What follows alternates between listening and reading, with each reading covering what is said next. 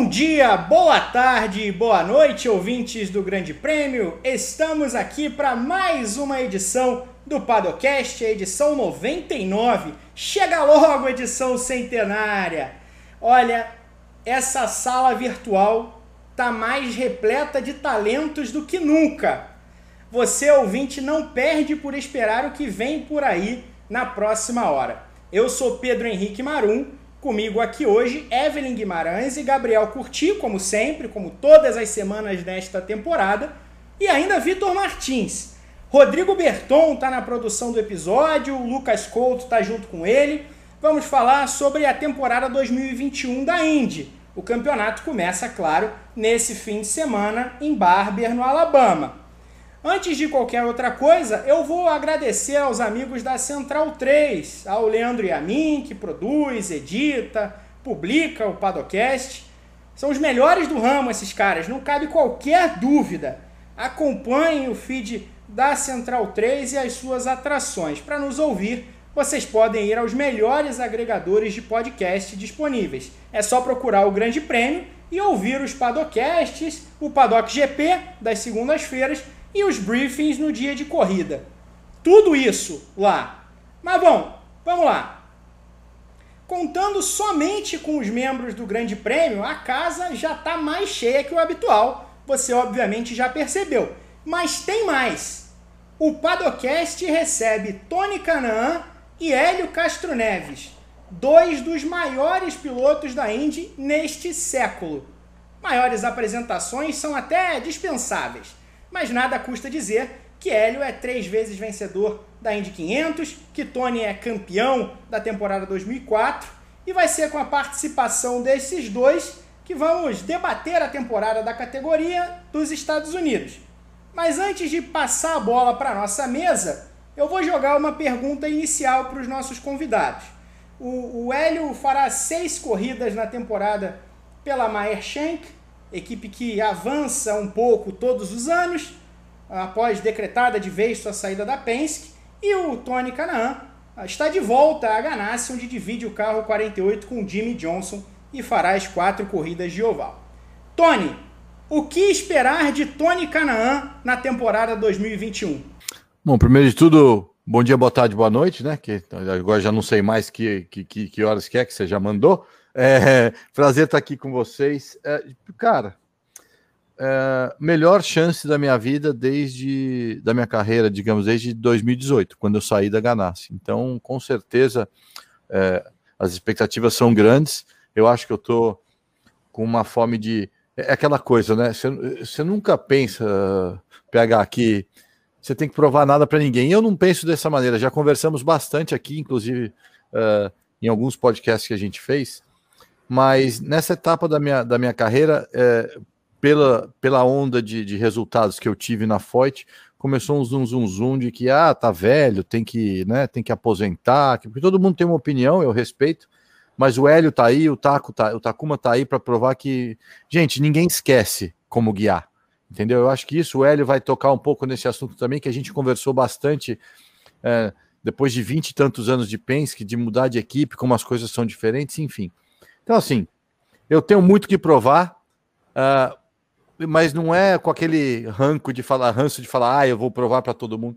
Para mim mesmo, que eu ainda posso, que eu tenho uma equipe competitiva agora finalmente de novo, uh, uma oportunidade que literalmente caiu ao meu colo, tá certo? Olha só o, tudo que teve que acontecer. Quem, quem imaginaria que o Jimmy Johnson ia querer correr de Fórmula Indy e não ia querer correr de oval? O cara é sete vezes campeão de NASCAR do oval. Então, assim, uma oportunidade muito legal, são dois anos de contrato, então o que esperar? Eu espero que eu e o Hélio a gente brigue por mais uma vitória. Ele está procurando a quarta lá em Indianápolis e eu a minha segunda. Hélio, o que esperar de Hélio Castro Neves em 2021? Boa pergunta. Que esperar do Hélio Castro Neves? Nem eu sei. eu só sei uma coisa. Eu só sei que é, tô ali falando que é velho, velho nada, tem que provar nada para ninguém. É, é, esse tipo de coisa. Essa, essa é a, é a, maneira que as pessoas às vezes acabam entrando nisso. Eu sei que ele quer provar uma coisa para ele, mas eu lembro que quando eu andei na McLaren o ano passado, eu, eu liguei para ele e falei: putz, meu, eu entendo agora o que você passou em equipes que às vezes. E olha que era uma McLaren, uma super equipe, e realmente não importa, quando às vezes não tem o, o equipamento e nem o equipamento acerto que você quer mesmo, talvez o tempo para adaptar, adianta. Não adianta ir contra a maré, nadar contra a maré, entendeu? Então agora, para ele pintou essa oportunidade, para mim pintou uma excelente oportunidade aí com a, com a Maya Shank Race, uma equipe nova, só teve um ano de temporada, que foi o ano passado com o Jack Harvey, e agora temos aí uma grande chance aí de fazer seis corridas, primeira corrida vai ser em Indianápolis, uma equipe com potencial muito bacana, que talvez, quem sabe, o futuro pode ser aí mais corridas, até uma temporada inteira com o segundo carro, mas enfim, muita oportunidade para o futuro e por isso que eu estou contente com essa, com essa, essa motivação, essa, essa, essa situação diferente. É, é claro, quando você faz parte de uma equipe por 21 anos, que foi a Penske, você, você nota certas uh, uh, diferenças, né? E, mas nem por isso seja uma, um lado é, negativo, pelo contrário. Eu só estou vendo o lado positivo para que a gente possa aí ter um, um, um começo de temporada. Vai ter trabalho? Vai. Pois é, a, o, que eu tô, o que eu tô falando é que é uma equipe com potencial muito grande, é uma oportunidade muito legal que pode acontecer aí. Enfim, o, que, o futuro que vai acontecer são seis corridas, mas vamos começar a primeira com Indianápolis. Tem muito trabalho pela frente, mas eu tô, eu tô acreditando, acreditando que colocando todos os, os, os como se diz, a, o trabalho vai, vai, vai dizer, né? A gente tem que olhar toda a situação, a gente está dividindo um pouco a parte de é, é, técnica com a Andretti, que isso ajuda muito. Então eu acredito que o potencial é grande. Quem sabe no final aí, como o Tony mesmo falou, a gente pode estar brigando por vitória no, no final da corrida. Excelente. É, agora é hora então de chamar a nossa mesa. Vitor Martins, dada a sua ilustre presença aqui hoje, vou começar com você. Tudo bem com o senhor? Já começa a nossa rodada de perguntas. Tudo bem, Marum? Um abraço para você, para Evelyn, para o Gabriel, para o Hélio, para o Tony. Prazer estar aqui. É, eu estou há 18 anos no Grande Prêmio. Eu tenho a impressão que é a primeira vez que reunimos Hélio Castro Neves e Tony Canan juntos no mesmo programa. Né? Eu vi a live deles com o Vitor Lugero na Twitch meses atrás, mas no Grande Prêmio é a primeira vez, então é um prazer e uma honra tê-los aqui. Eu queria começar, na verdade, por um, por um fato que talvez eu iniciaria falando no final do programa, mas já que me foi dada a oportunidade pelo Marum, é, eu estava acompanhando os treinos aqui na, em Indianápolis, no Open Test, aí apareceu uma hora uma tela, é, pilotos mais antigos. Tony 46, L 45, Takuma 42, Dixon 41, não sei o que lá mais, e aí eu fiquei pensando, é, primeiro na evolução né, do, do preparo físico dos pilotos, né, que basicamente hoje quase não tem diferença alguma de um piloto de 20 para um piloto de 40, 45, mas é mais uma questão pelo momento que vivemos. Eu queria saber de você. O Montoya não apareceu, não, ele tem 45. Ah, o Montoya tem 45 e, e, e, o, e o Montoya me, me impressiona ter terminado em terceiro com as arrobas, que ele estava pesando um, um, pouquinho além do que estava imaginando, né? Porque não sei como entrou no carro da McLaren. Entrou no ele carro emagreceu, da McLaren. Você não viu? Eu falei pro Tony olha, que ele tinha emagrecido. Hélio do céu, se ele emagreceu, que tamanho que ele estava? É, ele tá atlético, tá atlético, Vitor. Tá atlético, tá cruzeiro, tá todas as equipes. é, olha só. Eu queria saber de vocês, assim, do momento, na verdade, da vida. O que que é, a vida aos 40 ensinou a vocês, mas principalmente, começando até por você, Tony, depois o Hélio. O que, que a vida da pandemia ensinou para vocês? Quais os valores que hoje vocês com 40 anos têm como piloto e como pessoa, mas principalmente que essa pandemia trouxe de forma geral e que vocês aplicam para essa meia temporada que farão? Olha, Vitor, uh, vamos falar da, da, de piloto primeiro, tá? Uh, e depois eu falo da vida. De piloto, eu acho que me ensinou uh, a dar valor, muitos valores, a algumas coisas que a gente, querendo ou não, no dia a dia, você acaba não reclamando, mas comentários negativos, uh, pensamentos negativos, ou sei para a pista falar assim: nossa, tem 10 entrevistas para fazer, nossa, tem sessão de autógrafo, nossa, tem trânsito para entrar na pista, nossa, tem trânsito para sair da pista. E a gente passou um ano uh, que em Indianápolis eu dormi na minha casa, não precisei nem ficar dentro da pista, cheguei na pista em 10 minutos no dia da corrida, nem parecia que era corrida. Eu estava sentado lá no grid, olhava para o lado e falava, bom, não tem ninguém aqui, nem, nem tem se eu fiquei. Então, a gente, eu tive uma experiência que eu nunca achei que eu iria ter, eu acho que todos nós tivemos, né? Isso a gente pode levar para nossa vida real também. Então, eu comecei a dar muito mais valor, querendo ou não, não que eu não desse ou que eu não, eu, mas eu acho que eu não conseguiria, eu não consegui reconhecer o suficiente até ter passado por essa pandemia. Então, isso foi a primeira coisa. Segunda coisa é que é, essa história de idade é só um número. A gente está aí provando que, querendo ou não, quem diria que eu e o Hélio, a gente depois de meio que é, entre aspas, as pessoas acharem que a gente ia se aposentar, porque agora não tem mais lugar na categoria é, quando precisaram de dois pilotos, em vez de olhar em qualquer lugar, nós fomos os primeiros a ser chamados. Então a gente, de mais uma vez, consolidou que nós temos os, o nosso valor também. Não é para fazer um campeonato todo, mas cada equipe tem uma, uma necessidade, principalmente nessa época de renovação. É, umas equipes que só iam fazer metade das corridas, precisam de um piloto experiente como o Hélio para ajudar o Jack, precisam de um cara do lado do Jimmy como eu para ajudar, enfim. Então, isso. Na vida, cara, é, eu aprendi que, na verdade, você está conversando com dois caras completamente opostos. O Hélio é um cara que não tem tempo ruim para ele qualquer hora, meu. Ele não é. As pessoas falam assim, mas ele é assim todo dia? Eu falei, não, ele é assim há, há 45 anos. Entendeu? Eu acho que ele já nasceu rindo, ele não chorou quando ele nasceu na barriga da mãe dele. Ele falou, entendeu? Então, é, eu aprendi que eu tenho que dar valor a algumas outras coisas, mudei os meus valores em, em relação a muitas coisas que sabe? Eu não sou, eu não sou um cara, nunca escondi isso. As pessoas acham que eu sou super engraçado, eu sou super, realmente sou, sou, sou, sou super receptivo se vier falar comigo, mas eu tenho os meus momentos que de negatividade de vez em quando, de puteza, eu sou super transparente. Eu acho que vocês me conhecem, Vitor, você me conhece há mais de décadas. Eu não, eu não tenho um filtro. Então eu aprendi que tem certas coisas que você tem que relaxar, entendeu? Aprendi que é legal ficar em casa também aprendi que ter tempo para os seus, um pouco mais tempo para os seus filhos, que a gente vive uma vida de loucura e não só se preocupar com o trabalho. Enfim, foi uma lição que eu espero, e aí eu estou falando para mim mesmo, eu espero que quando essa pandemia passar, é, eu, eu continue lembrando do que a gente passou para poder continuar esse, essa, essa história nova que eu estou vivendo.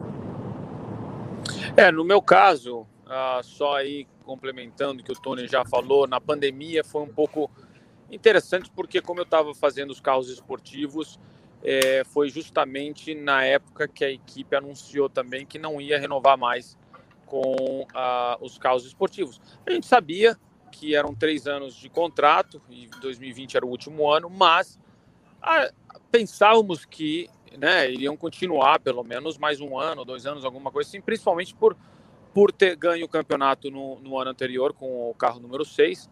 Então, no, no, nosso caso, eu e o Ricky Taylor, quando nós no, caiu a ficha, a gente falou, pô, a gente tem que agora é a última oportunidade para ganhar isso. E foi, foi interessante, porque nós praticamente focamos em, em, em ganhar as corridas, foi o que aconteceu.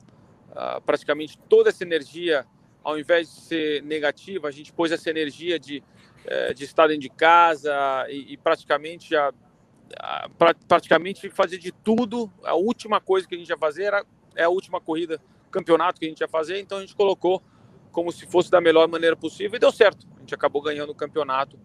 Mas realmente, em Indianápolis, como o Tony comentou, foi muito atípico. Inclusive, parecia treino.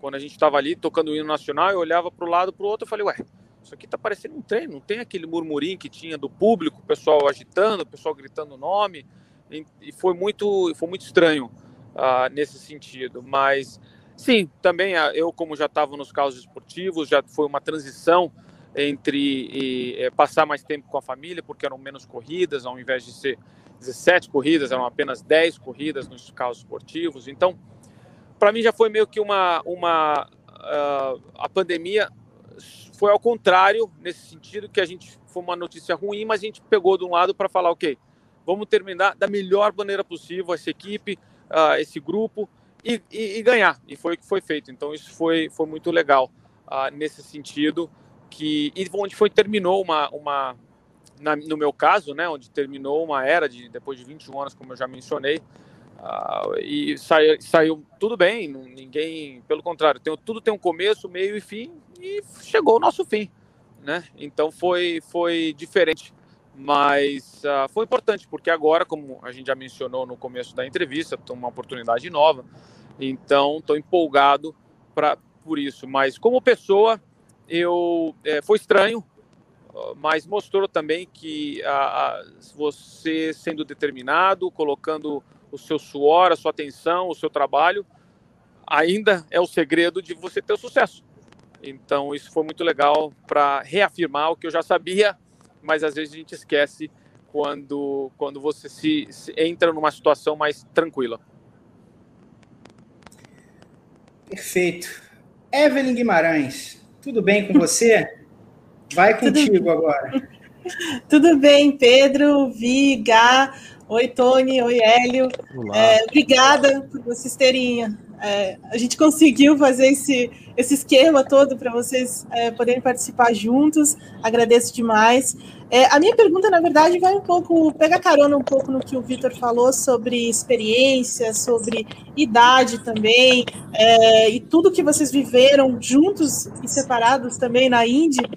É, é, que assim, hoje em dia a gente está falando muito sobre o Drive to Survive na Fórmula 1 e o quanto ele resgata várias histórias e, e traz isso para um público que nem sempre é tão fã de Fórmula 1 ou de automobilismo de forma geral. É, e outras categorias também estão atrás de coisas como essas, né? E a própria Indy. E eu queria saber de vocês é, que história sobre vocês é, os dois gostariam de ver é, em uma eventual série da Indy começando pelo Tony. Bom, Evelyn, eu acho assim, é, sinceramente, é, falando bem claro, eu acho que a Indy, é, espero agora com essa entrada do Roger, foi um ano super atípico, já falamos isso 200 mil vezes, é, que deu uma melhorada. Eu acho que a Indy ficou para trás um pouco nisso aí. Eu acho que a gente está atrasado já nessa história. A Indy tem 400 mil histórias diferentes. Tem tanta história legal para ser mostrada. É, no... Vamos começar falando eu e do Hélio? Vamos lá. 25 anos dentro da categoria, ainda sendo competitivos, dois amigos de infância que tinham um sonho, e aí vai, e aí vai. Isso aí dá um filme, não precisa nem não precisa nem fazer um documentário, dá para fazer um filme essa história, entendeu? Todas as adversidades que o Hélio passou uh, no, no, no, no meio para o final da carreira dele, tá certo?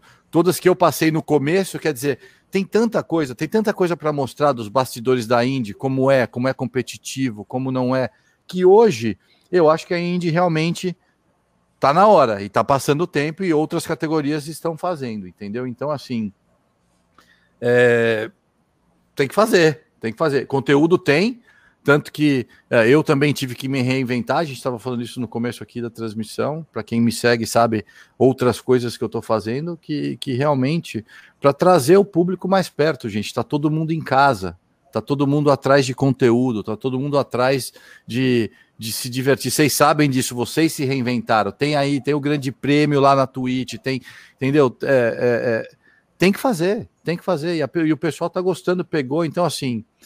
É, eu, eu, eu, e o Hélio, a gente, como nós somos os mais velhos, e o Hélio tem uma, uma um canal muito perto com a equipe, né, do, com o Roger, uh, a gente está conversando. A menina que hoje cuida da, da, da, das relações públicas da, da Indy, das comunicações, é a, é a SJ, que é a, trabalhou comigo na Andretti, então a gente a está atrás, e os mais velhos estão atrás porque os mais novos, tem lá, os mais novos que não estão não nem aí, que só querem ganhar a corrida, tem os caras que ganharam seis campeonatos, tipo o Dixon, que não tá nem aí se ele aparece ou não aparece, não precisa falar de mim, não, não quero saber. E tem a gente que se preocupa. Então, conteúdo tem.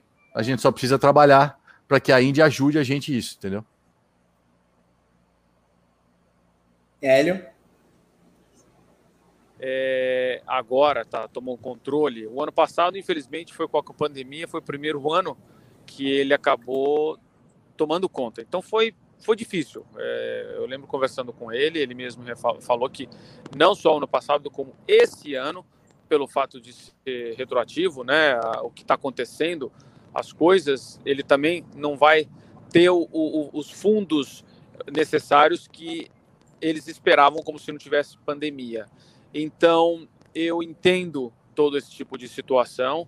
Ah, agora, um ponto que o Tony falou é importante é, realmente a, a, Fórmula 1 tem tá fazendo acontecer. Acho que essa pandemia ela mostrou e abriu portas para a área tecnológica, que coisas que antigamente talvez o pessoal não, não tinha que estar presente e agora isso não é mais necessário, né, pelo fato de, de, de ter a tecnologia disposta e aberta uh, e as condições também, né, de, todo, de toda a pandemia. Então, a categoria, sim, tem, tem muito que, que abrir, mas ao mesmo tempo tem essa também, a, a reestruturação, vamos dizer assim, voltando novamente depois desse, desse 2020, que foi um ano meio complicado para todo, mundo, todo o setor, é, de tanto esporte, comercial, enfim.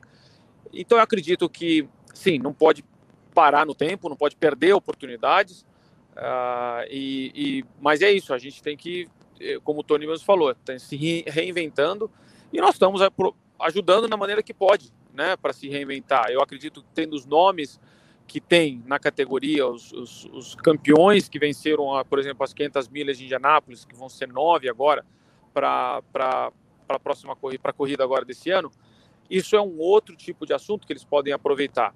Mas, obviamente, vai ter o seu, a sua a sua situação de que as pessoas têm que se adaptar. Eu acho que o Roger é um cara que vai dar oportunidade para talentos, talvez não tenha encontrado ainda, mas a gente vai poder ajudar, vai querer ajudar da maneira possível, porque esse é um interesse nosso também, de ter a categoria mais famosa possível, da maneira melhor. Você vê que agora a cultura vai transmitir a corrida é, aí no Brasil. Quer dizer, não podia deixar de ter, né? Então, a, o bom é que a gente, tudo bem, mesmo que vamos, vamos nos trancos e barrancos, vamos olhar o lado positivo, nós estamos continuando e eu acredito que nos próximos anos ainda vai se reestruturar e não podemos deixar a, a, a peteca cair. A gente tem que continuar aí estando ligado, porque senão realmente foi o que o Tony falou.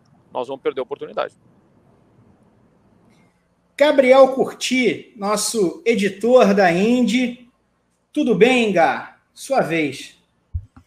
Tudo bem, Pedro, Vitor, Evelyn. É, agradeço demais ao Tony e ao Hélio por estarem aqui com a gente. Eles atenderam a gente rapidamente num esforço para o podcast dessa semana. Muito bom. É, eu, eu vou pegar carona nisso que o Tony falou da Indy ainda está atrasada em relação a algumas categorias, em alguns aspectos, porque em 2018 a gente fez uma matéria especial com boa parte do grid da Indy que estava também em 2008. Né? Então a gente aproveitou os 10 anos da fusão IRL e kart. É, e a resposta foi praticamente unânime de que a Indy vivia seu melhor momento desde que houve a ruptura entre kart e IRL.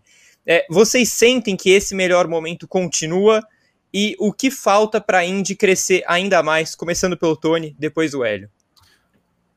Gá, é o seguinte, cara, a Indy não perdeu esse momento. Como toda empresa é, ou, ou, toda categoria, tem coisas a serem melhoradas. Se você for pensar que a gente teve um ano e meio que o, o de pandemia, que o que mais sofre é, é, o esporte, vocês sabem disso porque vocês cobrem, em termos de patrocínio, primeira coisa que vão cortar são os patrocínios. E a gente tem aí uma, um prognóstico de ter de 35 a 37 carros largando em Indianápolis não dá para falar que a categoria tá, né? Você tem aí pilotos num grid cheio. Esse fim de semana a gente vai ver um grid super cheio, equipes adicionando carros e ninguém adiciona carro sem patrocínio. Então, eu acho que uh, uma coisa que as pessoas não conseguiriam, não conseguiram enxergar é que com a pandemia realmente uh, todo mundo ficou sem fazer nada, entre aspas, as empresas também. Muita gente perdeu muito dinheiro, mas muita gente ganhou muito dinheiro. Infelizmente, essa é a lei da vida.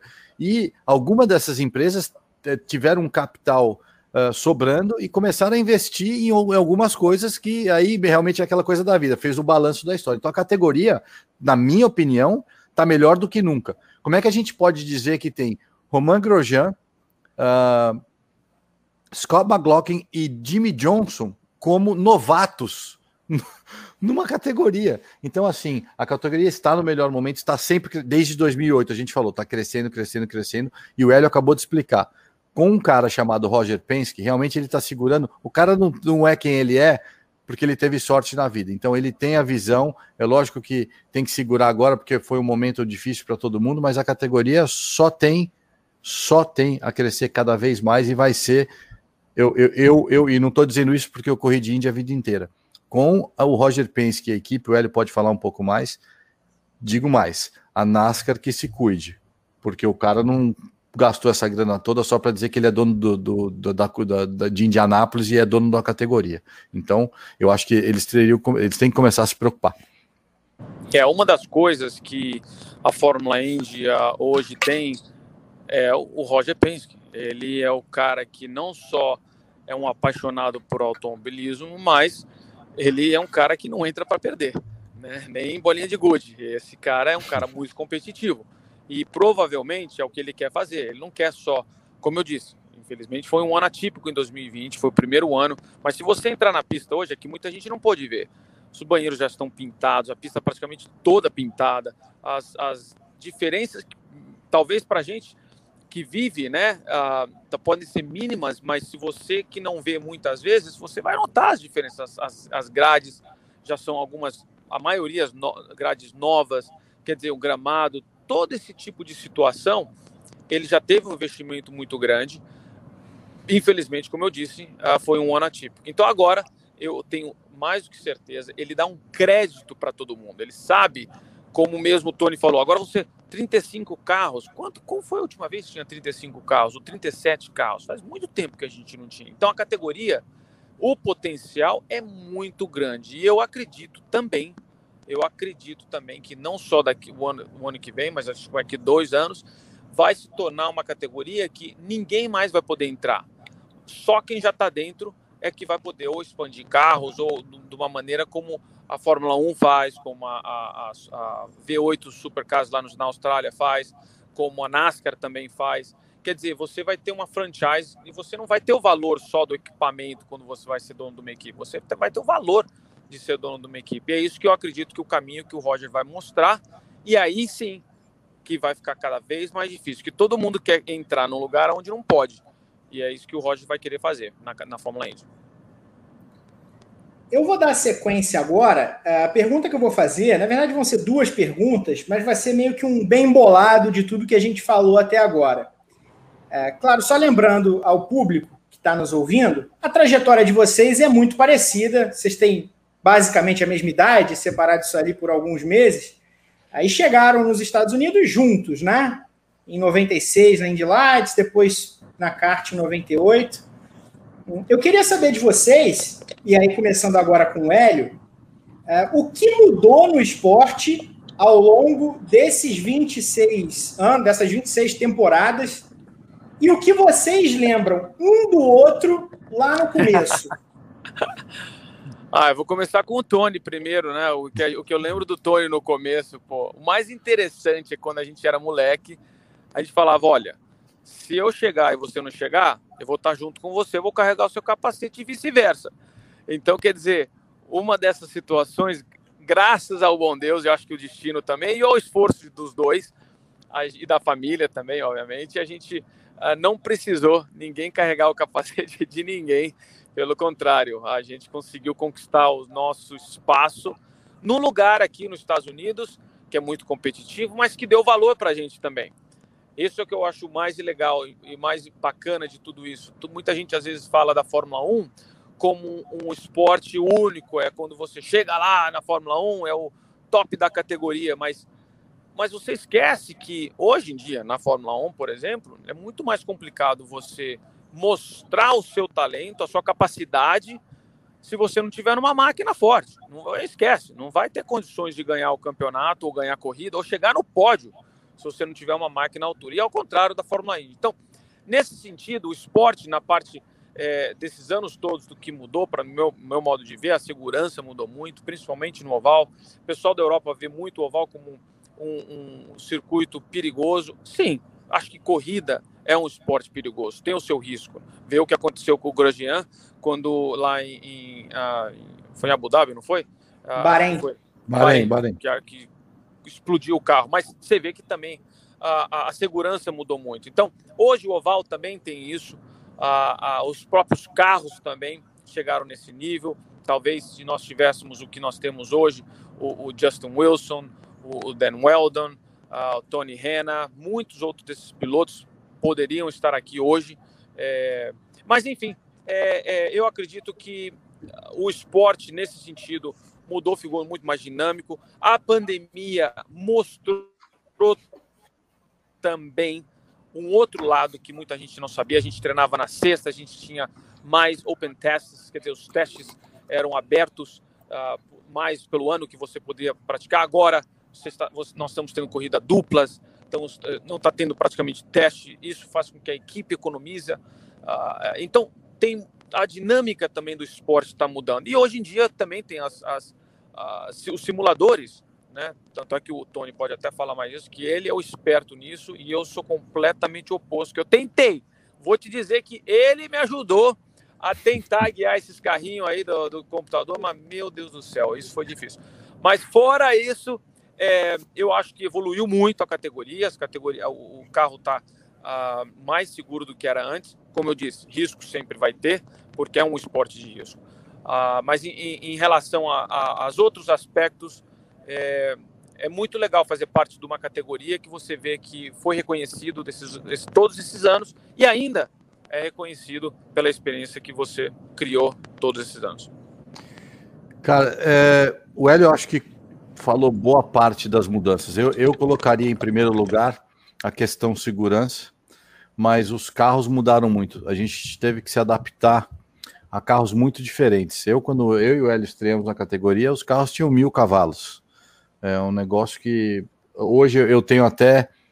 Me dá uma tristeza para esses meninos que estão começando, que ficam guiando os carros com 600 cavalos. Eles não têm ideia o que era mais legal. E infelizmente uh, uh, as coisas foram mudando, não só pela segurança, mas é pela economia, né? A gente tinha um motor por corrida.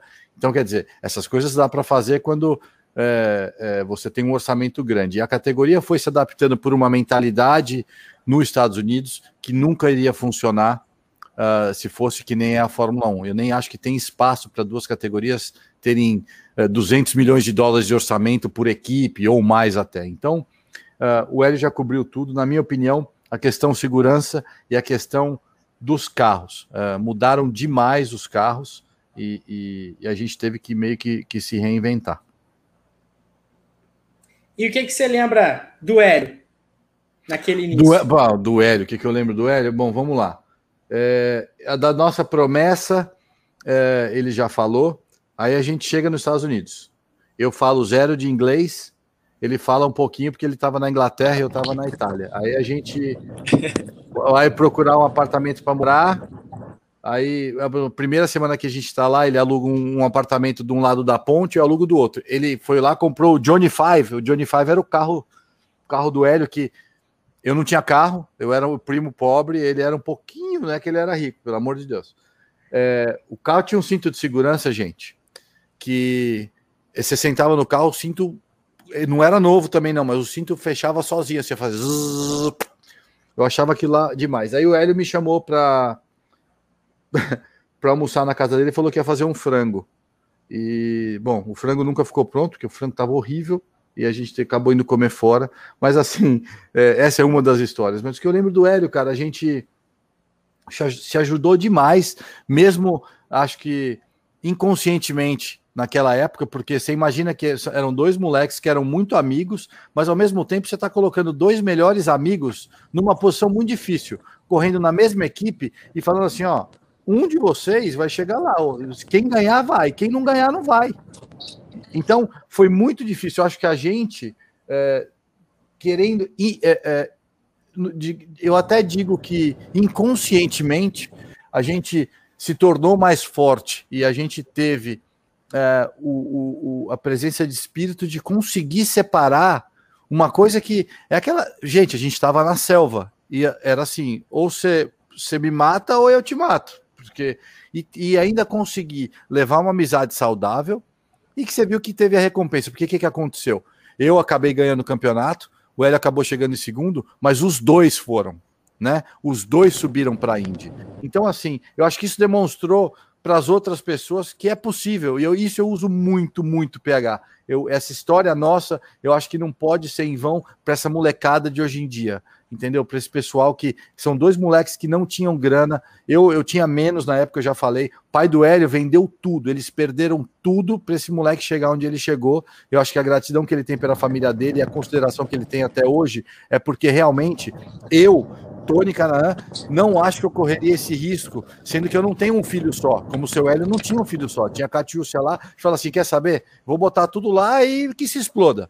Então, assim, eu admiro muito o pai do Hélio, a família do Hélio por, por isso, e, e, e essa história tem que ser contada. Eram dois moleques tentando chegar, a gente queria se matar e ao mesmo tempo a gente convivia junto. Então, aprendi demais, e isso é uma lição que eu levo para o resto da vida. Eu já expliquei. Conta essa história para os meus filhos direto, para não dizer que assim, ah, que, ainda mais no mundo de hoje, que a gente está aprendendo a entender um monte de coisa, tirando todos os nossos preconceitos que a gente tinha, consciente ou inconscientemente, que gente, coisas que a gente fala que magoava as pessoas que a gente não sabia. Essa é uma época de se, reedu, se reeducar, tá certo?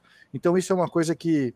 O que, que eu posso falar do Hélio? Eu tenho que agradecer ao Hélio por ter me ensinado muitas coisas que eu achei que, que eu não conseguiria superar. E essa é a nossa história.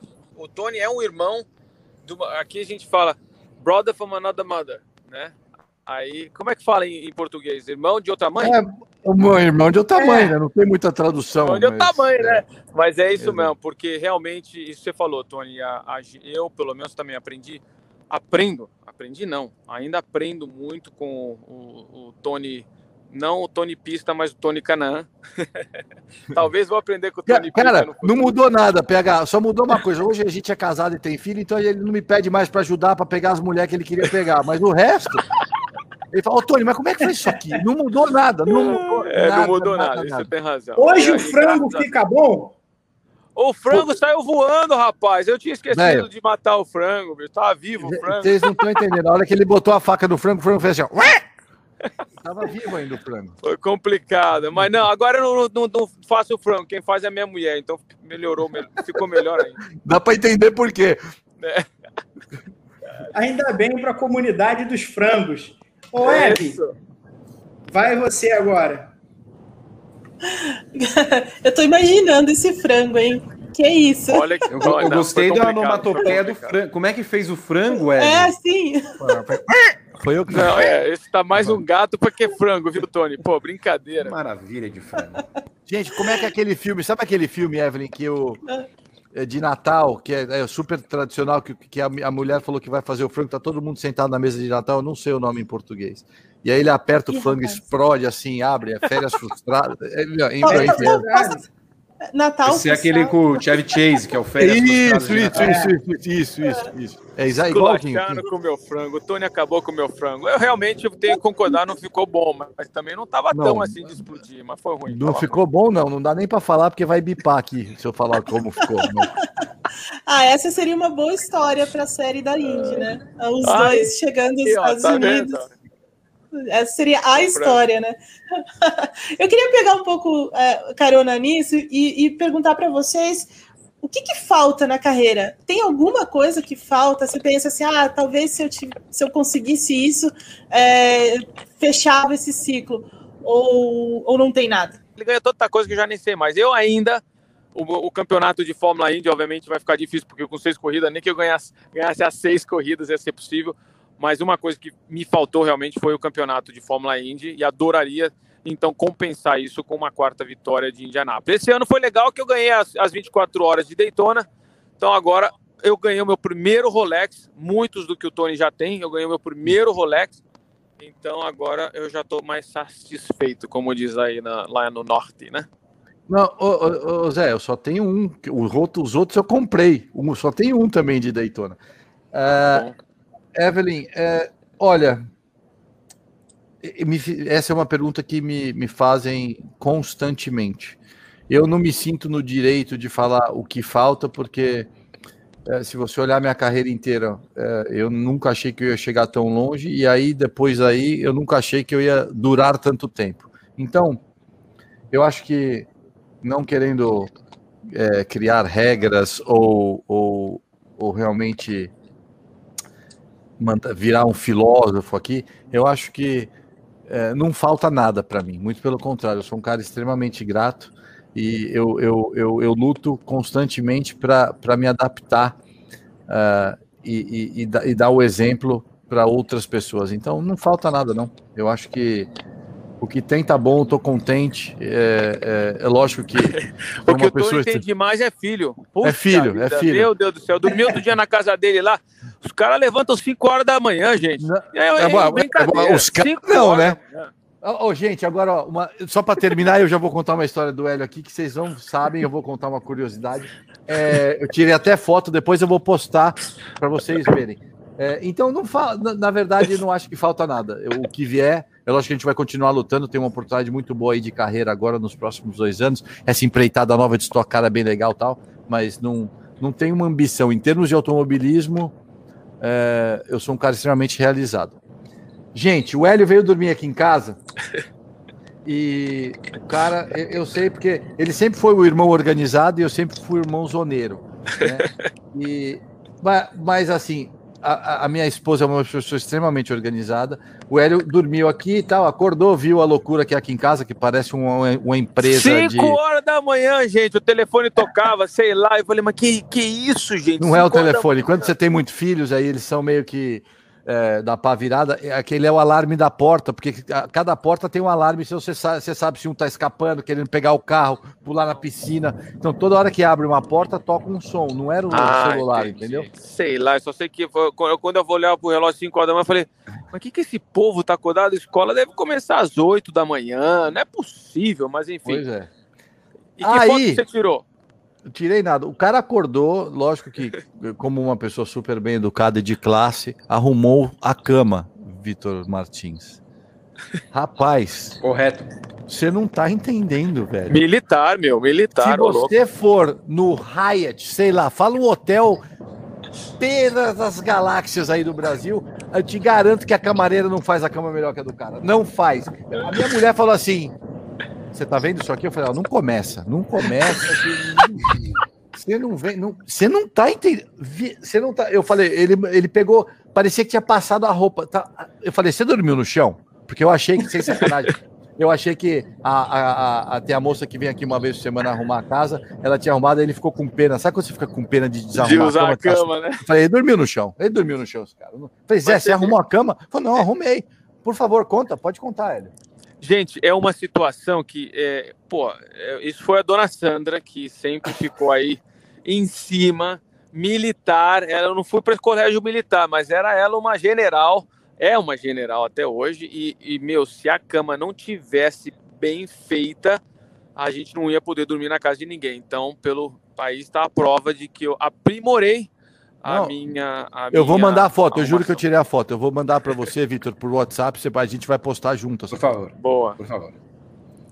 Aliás, eu só quero fazer uma denúncia à sociedade americana que os filhos estão sendo tratados como se fosse um, um, casulo, né? um presídio, já que É, eles não é, podem tá se é- movimentar à noite que um alarme toca. É, eu, eu gostaria de, de fazer um parênteses que, na verdade, os americanos têm que me agradecer, porque o meu filho de 5 anos pegar a minha Corvette, pescar e sair para dar um rolê de noite, é melhor que a porta toca, entendeu? Não, é melhor. Eu vou ser, eu vou ser o eh, testemunho ah, ah, realmente do, do Tony.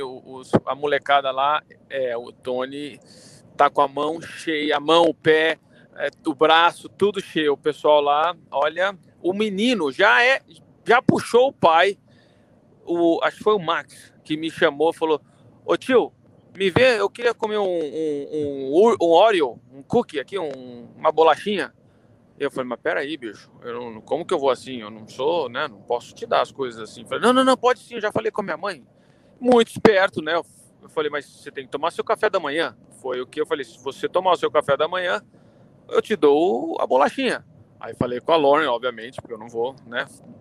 Criar nenhuma criança ou fazer alguma coisa a não, a não ter a permissão do pai ou da mãe. E a Lauren falou, boa, faz isso aí. O menino foi lá, pegou a bolachinha, comeu o seu waffle, o seu waffle aí e seguiu adiante. Falei, esse menino puxou o pai. Ele já estava tentando me enrolar antes, sem sair do café da manhã. Mas, ó, a molecada lá não é brincadeira. O Tony realmente tem que ter alarme na porta, que senão um deles vai sair tá guiando o louco. pescar dele, mano. Tá louco. Ô, ô, ô, Gá, vai lá você. voltar um pouco, um pouco para as pistas aqui, é, perguntar primeiro para o Tony, e aí na sequência o Hélio pode falar da parte dele. Para o Tony, como é que está sendo essa readaptação com a Ganassi e o fato de guiar o carro junto com o Jimmy Johnson? E o Hélio, como que está sendo esse início de trabalho com a Meyer Shank? Ah, Assim, uma situação completamente diferente da que eu vivi quando eu fui para lá em 2015. É, eu cheguei lá numa pressão grande, né? Quando eu tinha 2014, é, quando eu tinha ganho o campeonato, é, tinha ganho o campeonato, tinha ganho Indianápolis e tendo que ainda estava naquela coisa, ainda, né? Se reinventando, vamos ganhar, vamos ganhar, sendo companheiro de equipe do Dixon, que não é uma coisa fácil. E aí, essa pressão, 2015 foi um ano muito bom para mim. Eu não sei se vocês lembram, mas até duas corridas no final do campeonato, eu estava em terceiro no campeonato na frente do Dixon. Aí eu estava em segundo em Watkins Glen, o carro quebrou, e aí desandou, acabei em sexto. E depois disso aí, eu tive duas temporadas que não foram muito boas. Isso me afetou um pouco, é, lógico, porque todos somos seres humanos, né? E, e, e meio que me deixou meio, meio para baixo. De lá, a minha única opção foi realmente é, ir para Foyt, tá certo? E, lá, e lá vocês acompanharam que a gente passou maus bocados. Aí é uma coisa que me rejuvenesceu, é me, me contratarem de volta, como essa história do Jimmy Johnson, entrar na equipe. Eu tô entrando com uma, com uma, com uma. Eu sei que tá, a gente fala aqui, né? Near the end, tá perto do final. Eu nem achei que eu ia correr mais um ano, são mais dois. Então, entrando lá sem pressão nenhuma, uh, em relação a isso, porque eu não tenho mais nada para provar para ninguém. E é a história de curtir, cara, de, de curtir mesmo. É, é, andar num carro rápido, mas aquela pressão que eu acho que me atrapalhou acabou. Readaptação, é uma, uma equipe dessas que, que é, tem uma estrutura que tem, as pessoas que trabalham lá trabalham lá há décadas. Ninguém vai embora. São, meus mecânicos são metade são os mesmos mecânicos, os outros eram que estavam em outros carros que os caras dão uma remanejada na história. Meu engenheiro, os caras contrataram o Eric, que é meu engenheiro há 23 anos. Então, assim, o caminhão é o mesmo, me deram a mesma sala que eu tinha, o meu mesmo armário com o meu nome. Quando eu entrei lá a primeira vez há, há seis meses atrás, quando a gente assinou, é aquele negócio que parece que eu nunca tinha ido embora.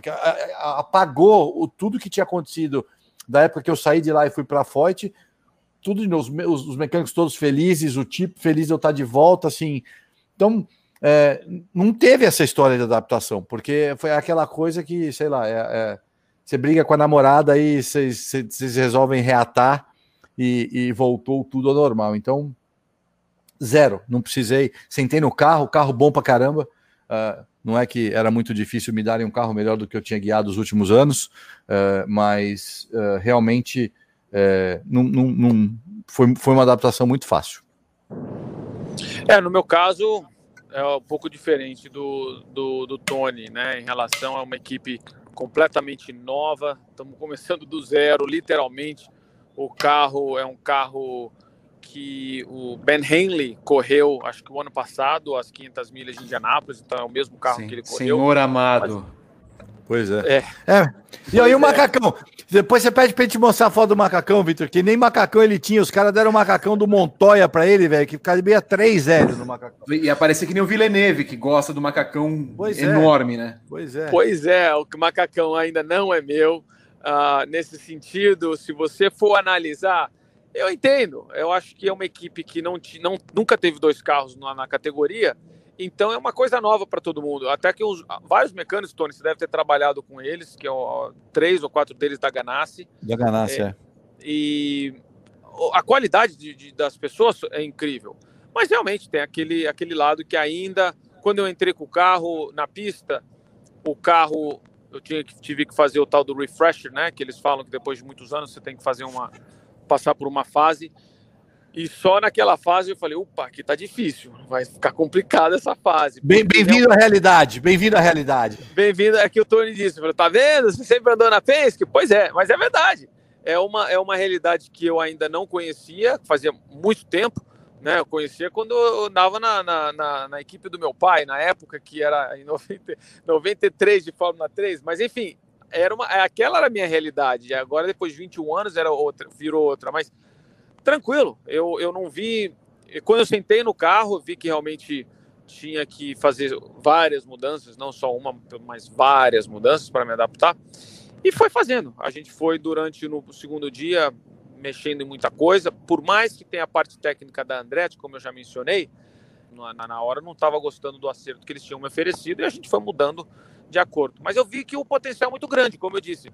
O, o pessoal não tem problema falta de equipamento não tem, tem as molas, talvez ainda está um pouco é, o ritmo, a operação ainda está um pouco, é, não é desorganizada, mas ainda precisa ter um certo, uma sincronia, está faltando, né? O que é normal, você vai criando conforme as corridas. Então, mas inicialmente fiquei muito mais confiante por ter andado com o pessoal a, a, entendendo agora, falando com todo mundo, enfim.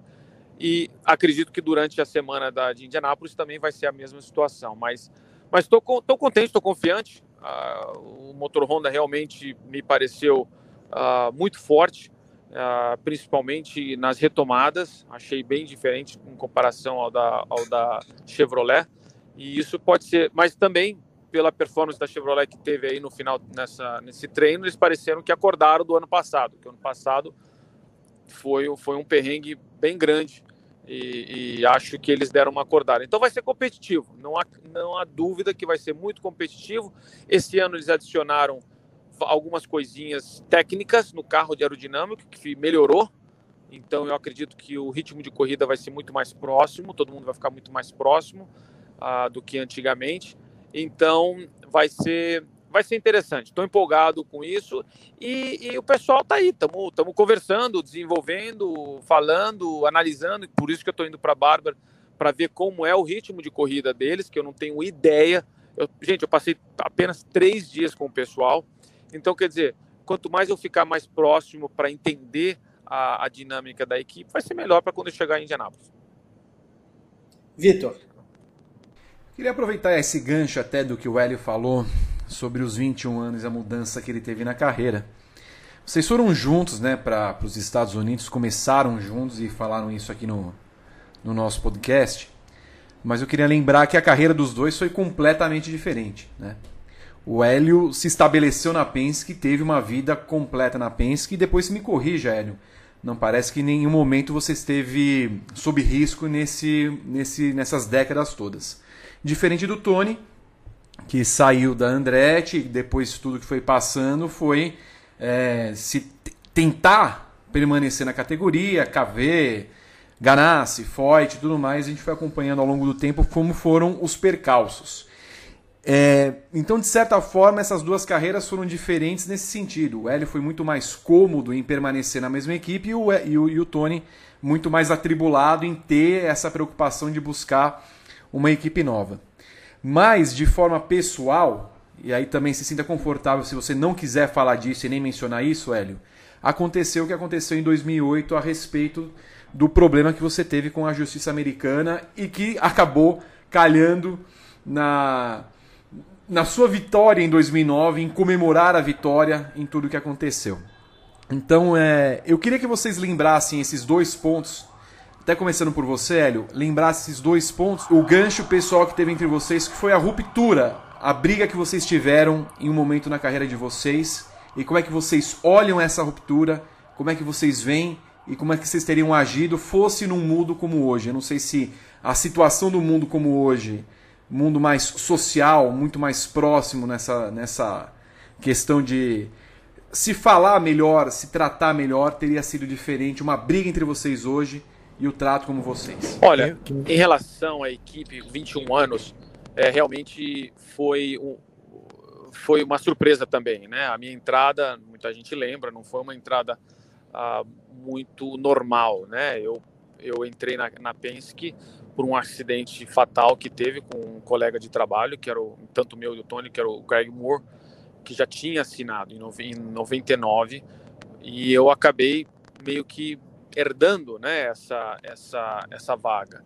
Então, pra, e eu estava indo embora para o Brasil, para te falar a verdade, que eu já não tinha minha equipe tinha fechado, tinha fechado anterior e depois o Hogan fechou também. Então, quer dizer, esse foi muito duro. E quando, quando eu entrei na Penske, foi praticamente o Roger deu as ferramentas possíveis para poder é, mostrar o que eu sempre me dediquei, que é correr, né? E, e poder fazer aquilo o que eu sempre fui apaixonado e ainda sou apaixonado por, por esse esporte, que é um esporte é, praticamente a, a, com, com uma adição, não é addict, como se diz addict, é, é Viciado, no caso? Viciado, é, exatamente, um esporte viciante.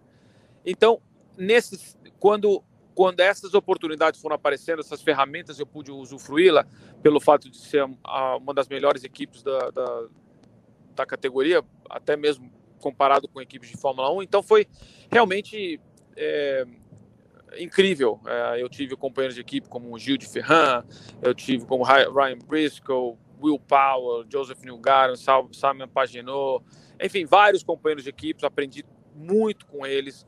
Talvez no ano de 2011, 2012, 2011 e 2010 foi os anos que eu fiquei um pouco, tive um pouco de atrito com a equipe.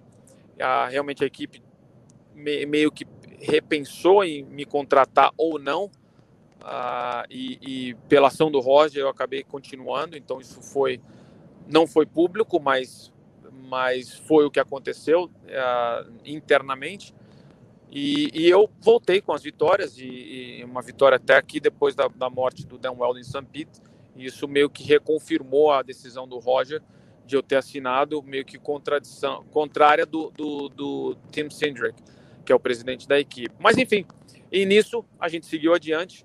Uh, como você mesmo disse, os outros companheiros vieram, chegaram, foram mudando a forma de acertar melhor, melhor como o próprio Will Power, como o próprio Simon Pagenaud e o Joseph Newgarden, e aí a gente acabou sendo transferido. Então, nesse nível, e o meu minha situação, que foi em 2008, foi uma situação muito complicada, que, obviamente, é, na minha. Toda vez que eu analisava isso, eu falava, pô, mas eu não fiz nada, eu entreguei tudo para um advogado aqui justamente para não ter nada de errado. E, e a coisa que eu mais via era essa situação fora do meu controle, me tirando, sendo que 14 pessoas que estavam me julgando, não sabendo quem eu sou, né, que é o que eu sei fazer é correr de carro de corrida e não todo esse tipo de, de situação que estavam falando, que estavam fazendo, até que a gente pôde provar a, a, nossa inocência, mas que foi muito duro e que foi quando eu voltei que realmente com mais prazer ainda, que é o que eu mais sei fazer, o que eu mais amo, que é a corrida. Então isso foi foi uma lição de vida. Ah, em, em, relação entre eu e o Tony, quando nós tivemos certas indiferenças, é, eu acho que isso faz parte. A gente cresceu com isso, sabe? É normal. Como eu disse, o Tony para mim é um irmão de uma outra mãe. E irmãos, famílias brigam e depois voltam a se falar. E quando voltam a se falar, fala, sabe o quê? Que, que bobada, que besteira, por quê, né? Tal. Então, eh, se realmente fosse uma coisa que significava muito, talvez a gente não falaria mais, mas eu vi que não, não era uma coisa ah, da pessoa, talvez foi da, do momento, de situações, e hoje nós, então, praticamente a gente é, se, se, com família, hoje a gente tem outros princípios, né? Ah, que eu acredito que não só faz a gente crescer, amadurecer e se tornar cada vez melhores amigos, e que e, e espero aí um dia a gente não, talvez não vá correr junto, mas vamos fazer coisas juntas, quem sabe. Só antes do Tony, só antes de você responder, Tony, só queria saber se o Hélio quis dar umas bifas no Tony. Bem dadas, assim, com o irmão, mas. Olha, Tem, fala, tentamos, fala, né? Nós tentamos, mas no meio da pista ia ficar complicado. e, e, de novo, é, Deixa pra lá, deixa pra lá. Vamos, vamos, deixa pra lá. O Tony é... corre rápido, meu, ele é rápido. Exato, porque o pessoal fala assim, desculpa, o pessoal fala. É, por que, que, você faz tanto exercício? Isso é forte, né? Se eu se tivesse, se eu fosse brigar com você, eu tenho medo. Eu falo assim, gente, eu sou aquele cachorrinho pequeno. E realmente eu, eu raspo a cabeça, sou todo fortinho, mas na briga eu, eu, eu faço bastante exercício para correr o mais rápido possível, entendeu? Pra ninguém catar. O pai do Sam Hornish que o diga. Não, mas Ui, aí. É verdade, é, é, mas é bom, você viu? Os companheiros do Hélio, ele mencionou todos menos ele, então foi um cara insignificante. Deixa pra lá. Já tenho esquecido dele. É, eu tô, então, exato. É insignificante, você não lembra de algumas coisas, você não lembra. Mas é engraçado, a gente vai fazer resumo da, da, da Indy nas últimas duas décadas, o cara foi importante a gente não dá a menor bola para ele. É verdade. Mas foi um cara que, na verdade, pelo amor de Deus, o cara guiava para caramba, mas foi um cara que pegou a transição. Uh, eu acho que é, é um cara que tem um talento, mas falaram é, é, ele, ele veio da categoria que era que tinha separação, então quando começou, é um cara que se reinventou, vou te falar, porque o cara era um. O Hélio pode até falar, mas era um terror no circuito misto e acabou sendo é, bem competitivo. Mas eu, eu, na minha opinião, não é, pelo amor, não é uma crítica, é, são coisas de personalidade. É um cara sem personalidade, não tem expressão. Então, que nem o Buddy Rice. O Buddy Rice ganhou as 500 milhas. Quem que fala do Buddy Rice? Tá certo? Fala assim, não fala assim. Então, enfim. Nosso... do nosso arroz. É um amigo arroz. Nosso amigo, amigo arroz, amigo arroz, amigo arroz. Bom, respondendo a pergunta, é, cara, sobre a briga, é, eu não tenho é, a falar assim, ah, você se arrepende. É, eu não sou um cara de me arrepender. Eu acho que a lição que eu tirei do, do, do nosso, das, da nossa desavença, é, eu diria que se eu pudesse fazer alguma coisa diferente, eu não mudaria, porque eu acho que a gente aprendeu com isso e a nossa relação é, hoje é melhor e não dá para dizer que é, é, a gente é, é, mais estreita a relação, porque a gente era muito unido quando era moleque. Gente, eu já é. contei essa história um milhão de vezes. O pai do Hélio foi o primeiro cara, quando eu cheguei no, auto, no cartódromo, que meu pai tinha morrido há 12 horas, 12 horas antes, que veio falar comigo e falou: se você precisar de alguma coisa, eu tô aqui, você me desculpe pelo que aconteceu. Então, são coisas que não dá para deixar passar. Se você é um ser humano, principalmente hoje, é, com isso tudo que a gente está aprendendo, existe compaixão. E ele me mostrou isso no primeiro dia. E eu vivia na casa do Hélio, ele me buscava, meu pai dele me mostrava, me pegava, enfim. A única coisa que eu mudaria, e que aí eu tomo a responsabilidade toda, é que eu, pelo jeito que eu sou, e hoje sou uma pessoa diferente, não cheguei ao Hélio e pedi, falei, Hélio, você me desculpa porque eu errei. Porque a culpa realmente foi minha nessa história, e estilo Tony Canaan, é, pela nossa amizade, eu acho que pelo Hélio me conhecer tão bem e saber que eu não tenho má índole, ele foi o cara que fez essa aproximação de volta. Basicamente, a gente já contou essa história para quem quis ouvir, que como é que foi as pazes? Não foi, a gente voltou a se falar, como se nada tivesse acontecido. Isso porque o Hélio voltou a falar comigo. Então, assim, eu não sei, eu sou uma pessoa que eu sou muito ruim de confronto em relação a isso. Eu acho que é, por, por, vergonha até minha de não ter pedido desculpa, eu não fui falar com ele antes. E quando ele veio falar, ele falou: Quer saber, eu conheço o cara, se eu não for falar com ele, ele não vai vir falar comigo, vamos parar com essa besteira. Então, se eu tiver que dizer é, que se eu me arrependo de alguma coisa, de não ter falado Zé, que é o jeito que eu chamo ele, que é o Zé Mané, é, você me desculpa. É, pelo que aconteceu. Eu tinha os meus motivos, que não justifica, mas enfim, é, é isso. Mas sobre a carreira, né? O, os altos e baixos. Cara, a carreira, assim. É, que, que, seria da vida se a gente tivesse carreiras iguais e as coisas acontecessem do mesmo jeito para cada um, né?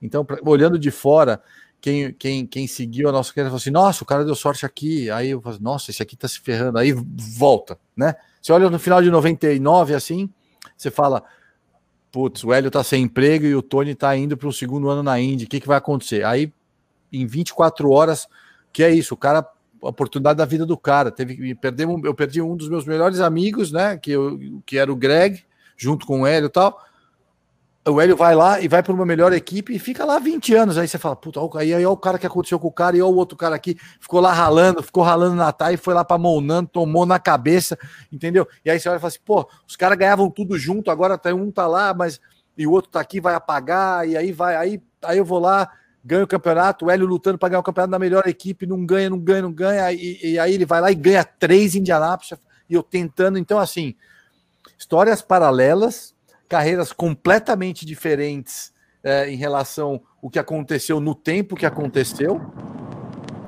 Mas é a vida, gente. É, não dá pra gente. Isso, o aprendizado que eu acho que eu, eu, eu levei disso e que eu espero que as pessoas que acompanharam e que um dia a gente possa contar essa história junto, eu e ele, é que não existe uma fórmula né? É, a vida é, são cheias de altos e baixos. Muitas vezes você fala assim: nossa, se você olhasse o Hélio em 99, no, na, na, última corrida antes de Fontana, era um hum. cara que estava sem emprego e não ia, não ia acontecer nada na vida dele. E, o, e o, e o bonitão do Tony Canaan já com contrato assinado de dois anos, equipe do McDonald's, carro bonitão tal em 24 horas o cara vai correr na melhor equipe da Indy e eu continuei lá. E aí o cara já começou o ano ganhando corrida e eu me ferrando. Gente, a minha, minha carreira na kart comparada com ele não é nada, nada, nada. Entendeu? E não vamos aqui discutir é, de equipe ou não, a gente sabe o talento dos dois, mas nada, muito pelo contrário. Então, assim, é insistir e, e eu acho que tudo foi um aprendizado. É, é, e aí vamos, né? Vamos, vamos de novo. Aí vai para a Índia, aí me ferro lá de novo também, vai mandado embora. Aí legal, cheguei na Andretti, pô, ó, agora pronto. Tô de igual para igual com o Hélio. E aí acontece o que aconteceu, me manda embora, eu quero correr de novo, e aí eu vou ganhar em Indianápolis numa equipe que ninguém acreditava, que nem, o pessoal não sabia de nada, entendeu? Enfim. É, então, o que, que eu posso falar? É, gente, é, e usar isso de exemplo que não tem uma fórmula, né? Não tem a forma de. A gente passou pelas dificuldades, eu, eu, eu, eu não tenho ideia é, do que foi para o Hélio é, essa história da do problema que ele teve, do que ele passou. Eu falei para ele, é um cara que eu usei isso, uh, eu uso isso como exemplo, que um cara que nunca nem perdeu o bom humor quando estava lá para querendo crucificar ele, que nem um Judas, botar ele na cruz, entendeu? Acabar mesmo, porque é, é assim. Quando você está lá em cima, todo mundo é seu amigo. Quando, quando você está lá embaixo, corre todo mundo. Então, é, de novo, para não ficar rodando em círculos, é, é, fez parte. A gente, eu, eu, eu acho que no final a gente está aqui ainda dando entrevista para vocês, então quer dizer que a gente teve uma carreira tirando os altos e baixos de muito sucesso.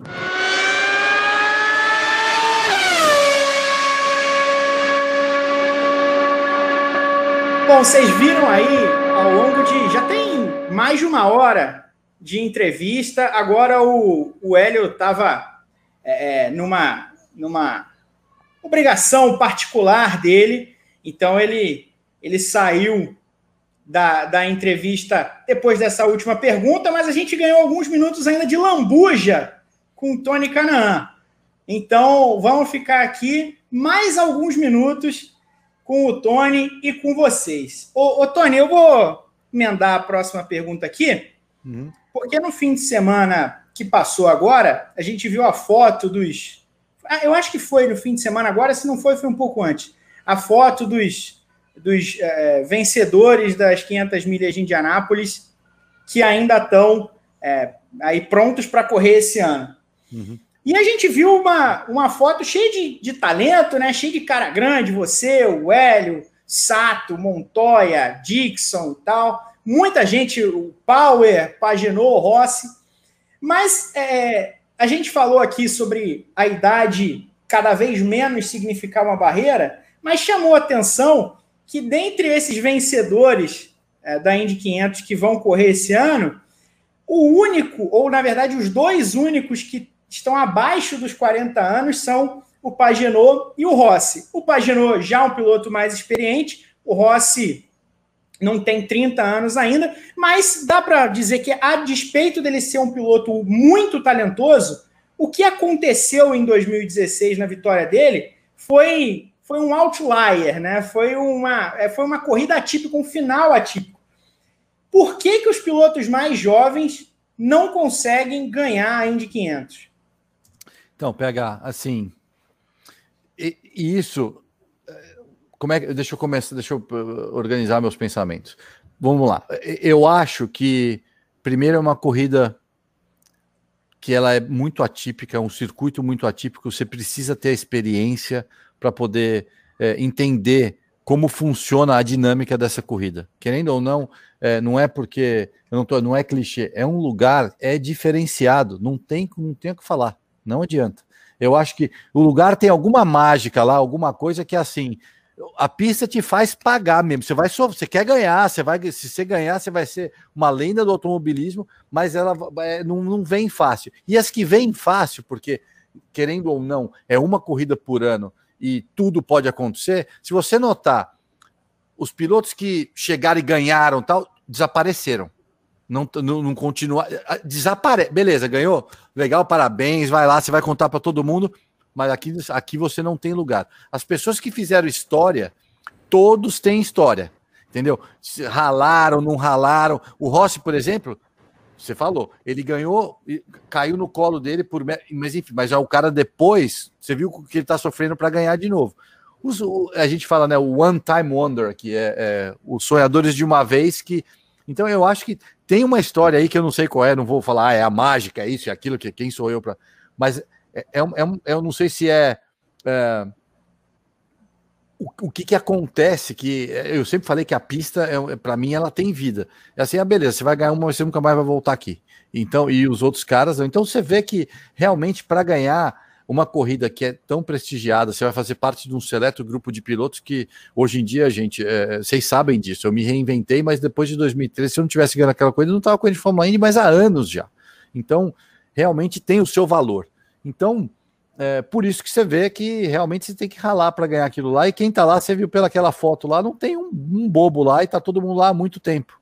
Entendeu? Então, assim, é uma coisa extremamente prestigiada. E o que, que acontece? Para o pessoal entender um pouquinho mais, no meio do automobilismo, todo mundo sabe pegar quem ganhou a corrida, se foi por mérito ou se foi por sorte. E aí que você, se você ganhar por sorte e não for uma pessoa que de repente já ralou, está na categoria solidificada, solidificado lá dentro, na primeira oportunidade você não vai estar correndo mais, entendeu? Então o, o meio entende. E eu acho que isso mostra a qualidade da corrida e que realmente quem ganhou, ganhou porque mereceu. Eve, ou oh, não, é o Gá, desculpa. Só para seguir a ordem, é o Gá. O, Tony, a gente falou bastante sobre a sua carreira. O Vitor até citou os altos e baixos, né? Que você teve na Ganassi, na Andretti, mas também teve na Foyt, na Monan. Então, você passou por tudo. É, e a gente já falou muito sobre o que você passou de complicado na Foyt nesses últimos anos. Mas poucas vezes a gente ouve falar do que foi positivo. Então, uhum. eu queria que você falasse o que você tirou de positivo dessa experiência de Foyt. Cara, é, eu conheci uma pessoa maravilhosa que é o, Larry Foyt. Eu acho que, em termos de, de dono de equipe, é o cara mais honesto e mais sincero. Eu acho que isso é até ruim para ele. Eu falei para ele. Eu falei, isso é, eu acho que é ruim para você, porque não é um meio que é, aceita muito esse tipo de coisa. É um, é um meio muito, muito é, tóxico nessa história de, sabe, de negociação. Ele é muito. Eu falei para ele, meu, você precisa ficar bravo mais vezes, cara. Você precisa dar bronca aqui. Não dá para ser. Então, um cara genuíno assim o AJ, que é uma lenda, é um cara que me, me, me lembra muito. Ele, o AJ sou eu mais velho. Tem zero de filtro, não tá nem aí. Se ele tiver que falar na sua cara, ele vai falar, você vai ficar bravo e daqui cinco minutos tá tudo bem. Entendeu? Eu acho que eu peguei uma parte boa do AJ também, porque ele deu uma, uh, uma amolecida, né? Ele foi ficando mais velho. Eu, eu, eu, eu imagino esse cara trabalhando com ele há 15 anos, 20, 25, 30 anos atrás. Eu acho que ia ser complicado. Uh, eu entrei numa equipe que fez tudo o que eu pedi, literalmente tudo o que eu pedi. As pessoas foram que, que eu queria que fosse trabalhar, o dinheiro foi gasto do jeito que foi. Então, foi uma lição para mim também, para aprender que eu também não sei tudo, para aprender que a fórmula que eu achei da vitória é, não é só você, não tem uma regra.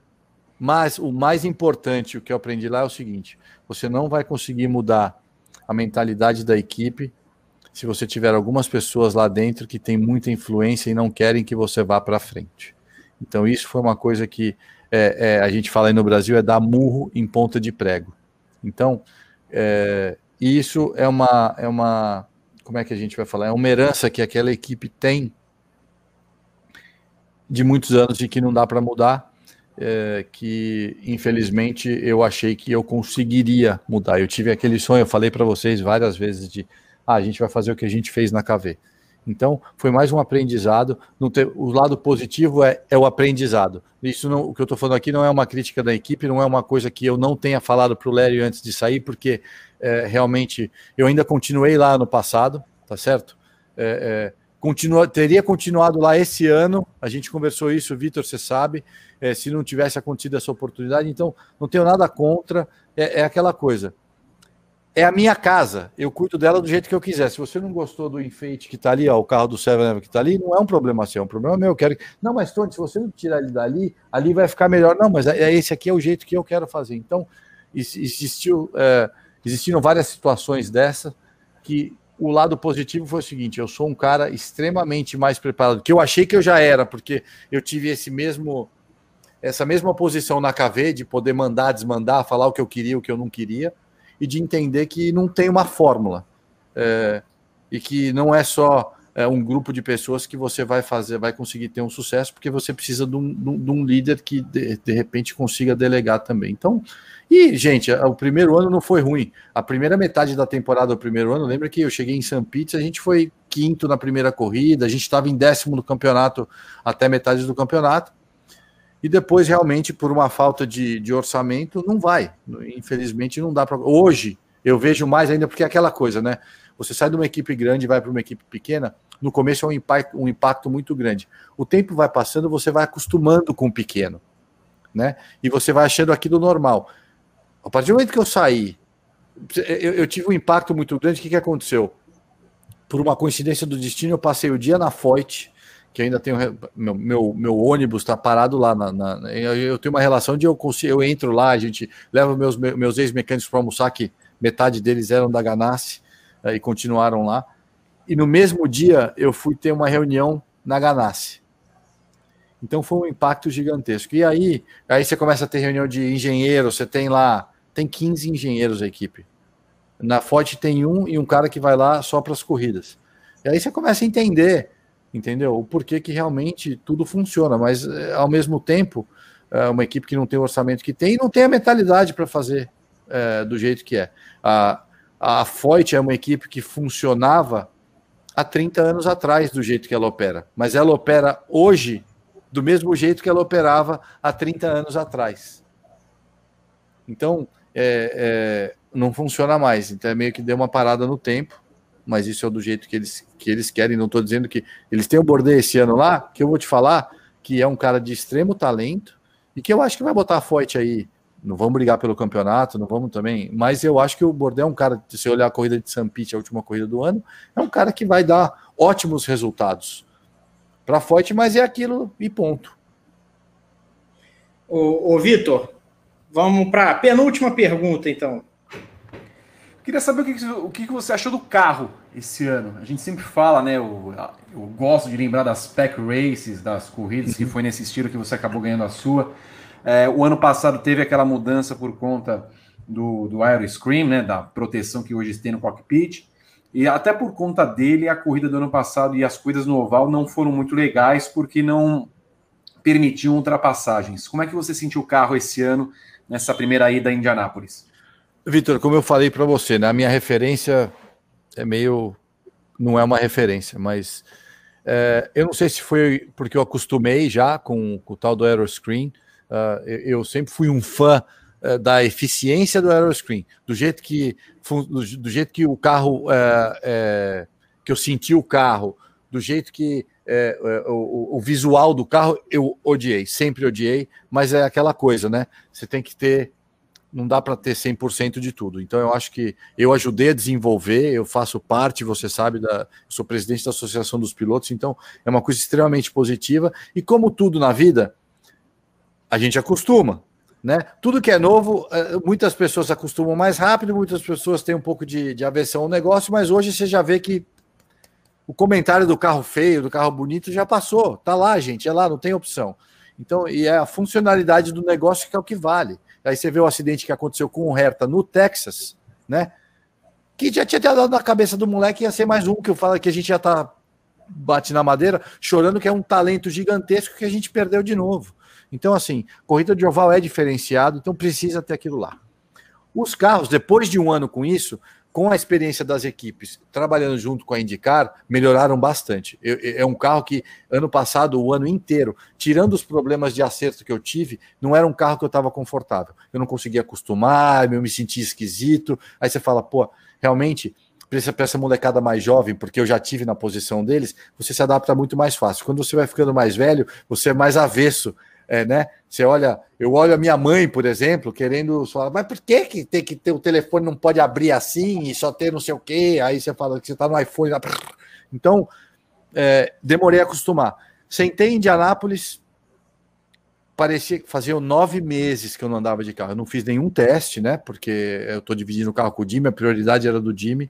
Dei cinco voltas, parecia que eu estava andando com, com o mesmo carro que eu andei a vida inteira. Então, já acostumou, né, para responder a sua pergunta, é, os carros vão estar tá melhores, porque a gente adicionou, eu estava explicando um pouquinho, eles adicionaram agora um, um dos, dos, das partes do, no, no, no, piso do carro, como é que fala, no assoalho do carro, a gente tem um efeito é, é de, de, de downforce que a gente pode adicionar uns, uns difusores. E isso a gente tinha andado sem ano passado, eles adicionaram, o que, que vai acontecer? Te dá um pouquinho mais de pressão aerodinâmica, a gente vai conseguir andar mais perto nos ovais, e fizeram isso, já fizemos o teste, e realmente dá, para voltar a ser como era 2013, 14, 15, que pô, a corrida que eu ganhei em 2013, a gente teve 68 uh, uh, líderes diferentes. Não acho que vai, vai voltar a ser assim, mas vai estar tá bem melhor. Então, realmente foi um ano de transição, não acho que foi até uma coisa negativa a gente não ter tanto público e tantos problemas para não, não ter focado só, falar, nossa, essa categoria está horrível, né? A gente, a gente conseguiu desvencilhar um pouco disso aí e agora voltou ao normal, na minha opinião. Eve, pergunta derradeira. então, pergunta derradeira, Tony, é sobre o futuro, um pouco sobre o futuro, um pouco sobre até essa questão de, do, do carro. A primeira é: é, Push to Pass uh, em Indianápolis. Muita gente torceu o nariz e tudo mais. Queria saber a sua opinião. E a segunda é sobre o futuro, porque muitas categorias, incluindo a Fórmula 1, incluindo a Indy, já pensam em sustentabilidade de uma forma mais sólida, já mais concreta mesmo. Como é que você vê o futuro nesse sentido da Indy é, nos Estados Unidos, que é um, que é um país do carro, né, do, do, do motor, é, a combustão interna, aquela coisa toda, é, como é que você vê esse futuro da, do esporte amador? Bom, vamos lá, o do push to pass. Uh, eu acho que é uma situação muito delicada, porque é, é capaz de eu te responder a sua segunda pergunta com a primeira já. Então, assim, a gente tem que adaptar, porque se a gente vai começar a falar que a gente vai para uma era um pouco mais híbrida, híbrida, e vai ter um tal de CARES, tá? o CARES nada mais é que um push to pass, tá certo? Mas isso é uma história que para os circuitos mistos vai rolar total. É, é, é, super fácil, a gente já tem a fórmula, todo mundo já tá, todo mundo, a Fórmula 1 já usa, então é uma coisa um pouquinho mais fácil de fazer. Mais fácil de fazer, mas ao mesmo tempo a gente tem que começar a olhar que é uma categoria que tenta conter custos até a gente achar uma fórmula aqui, se a asa que vai abrir, se é o motor que vai ter mais potência, aí já não dá para saber. Então, uh, realmente, isso precisa acontecer, Evelyn, porque isso faz parte da evolução, tá? Então, assim, realmente as montadoras, a gente está indo para um lado que é, é, aos poucos está mudando. Não acho que a Indy vai, vai perder a essência, porque vai ter que continuar a essência. A essência é. Eu não acho que se você falar assim, ah daqui a. Tem um monte de nego viajando, desculpe de novo, um monte de pessoas viajando. É, é, vai virar tudo elétrico. Não vai virar tudo elétrico. Desculpa, não vai. Entendeu? Se botar a Índia elétrica, se virar tudo elétrico, não tem, não tem categoria. Desculpa, vai ter lá, vai ter as outras categorias, nada contra, mas não vai existir. Tem zóio, né? Acabou de fechar o, o acordo Exatamente, não vai. Como é. que vai fazer, gente? Não tem. Vai, a essência vai continuar. A, a, gente só precisa ser inteligente de achar a melhor fórmula. Responder a sua pergunta do push to pass, do teste que foi feito, na minha opinião, foi um desastre. Mas aí é que tá. Ainda bem que foi feito um teste, não vai ser uma coisa que vai ser feita. A gente já está avisando essa história, é uma história para 2023, a hora que começar a mudar o carro, a hora que as, a, os motores, né? A Honda vai mudar. A Honda e a Chevy assinaram mais, acho que, se eu não me engano, Vitor, 10 anos. Eu escutei uma coisa absurda assim. Então, gente, vai mudar né? São mais 10 anos aí das duas montadoras e quem não chega mais. Então a gente está agora tentando trazer montadoras novas para a categoria. Como é que você vai atrair essas montadoras novas? Quais, quais são os interesses dessas outras fábricas de ter? Ah, tem que ir um pouquinho do híbrido, um pouquinho isso. Então vai todo mundo aí. E a Honda e a Chevy já tem, então eles querem também. Então, assim, é, não sou contra, mas do jeito que foi feito, que é a mesma história, ah, vai dar um botãozinho, vai apertar, vai te dar 15 cavalos a mais, na minha opinião, no oval não funciona. No, no, circuito misto funciona, no oval não vai funcionar, e é isso aí, você vai ter que ter um desenvolvimento, a gente tá, já está até em conversa que uh, eu já até falei que nos próximos dois anos, depois disso, uh, eu correr, correr de Indy, não vou correr, então tem aí uma história, de repente, de eu ajudar na, no desenvolvimento dessa história aí mais para frente, entendeu? Mas precisa ser trabalhado, eu, eu não tenho a resposta agora, mas do jeito que é, te falo que, na minha opinião, é um desastre e não funciona. Perfeito. Tony Canaan, só me resta agradecer a sua participação e dizer que a casa é sua e você está convidado para voltar sempre. Mas, gente, vocês sabem que é, vocês são poucas as pessoas, tanto curtir uh, uh, como, como o Vitor, que, que tem o meu celular e que não precisam passar por ninguém para eu voltar em alguma das, das plataformas que vocês têm. Então é sempre um prazer. A gente ficou aqui, ó, era para ficar uma hora. Eu te garanto que Benito até me mandou uma mensagem aqui. E aí, como é que foi? Eu falei, tô aqui ainda. Ele falou assim, mas você gosta desse Vitor Martins, hein? Porque eu não ia ficar. Se falasse que era das, da, era uma hora só, ia ter sido uma hora só. Que nem o Hélio fez, entendeu? O Hélio falou que tinha que ir embora, mas o Hélio tá, ficou apagado com as minhas respostas ilustres. É, é pouco amor, é pouco amor. É, é, pouco amor, entendeu? Então é isso. Prazer, obrigado, PH. Evelyn, como sempre. Curti, você vem esse ano, se deixarem, não? É, acho um pouco complicado, né? Mas ano que vem a gente já, já tá começando aí a campanha. Ano que vem vai ter que vir, porque vai ser minha última de verdade. Então vamos, vamos trabalhar nisso aí. E Vitor Martins, aquele abraço. É. Muito obrigado. Olha, Tony, o que, o que nos resta, aquele abraço. Muito obrigado por ter participado. Tá? E, Daqui a e, dois e, meses você volta para um outro programa. Quando eu ganhar Indianápolis, eu volto. Sim. E, aí eu é, vou. Tem um mês eu, e meio para isso, é. Eu vou estar mais importante, eu vou fazer algumas uh, demandas e a minha demanda vai ser que Vitor Martins não participará da minha entrevista. Um grande abraço. Muito bem. Gosta assim. Com Tchau, isso aí, atitude correta. E, isso porque não teve frango, hein? Exato. É, então, imagina com frango. Com isso, então, eu convido os nossos ouvintes a acompanharem esse fim de semana do dia 18 de abril, um fim de semana recheado, porque tem a abertura da temporada da Indy em Barber, no Alabama, porque tem o GP da Emília Romanha de Fórmula 1 e porque tem o GP de Portugal da MotoGP. Casinha cheia no Grande Prêmio de conteúdo, de gente, de tudo que você pode imaginar, em áudio, em vídeo, em texto, aquele nível de informação que vocês já conhecem e do qual não abrimos mão. Com isso dito, ah, convido vocês a acompanharem a GPTV, o seu agregador de podcast favorito. Sigam o Grande Prêmio. Eu agradeço novamente a Hélio Castro Neves, a Tony Canaã, agradeço a Central 3, ao Rodrigo Berton e ao Lucas Couto que produziram o episódio, a Evelyn, ao Vitor e ao Gabriel nos vemos no episódio 100.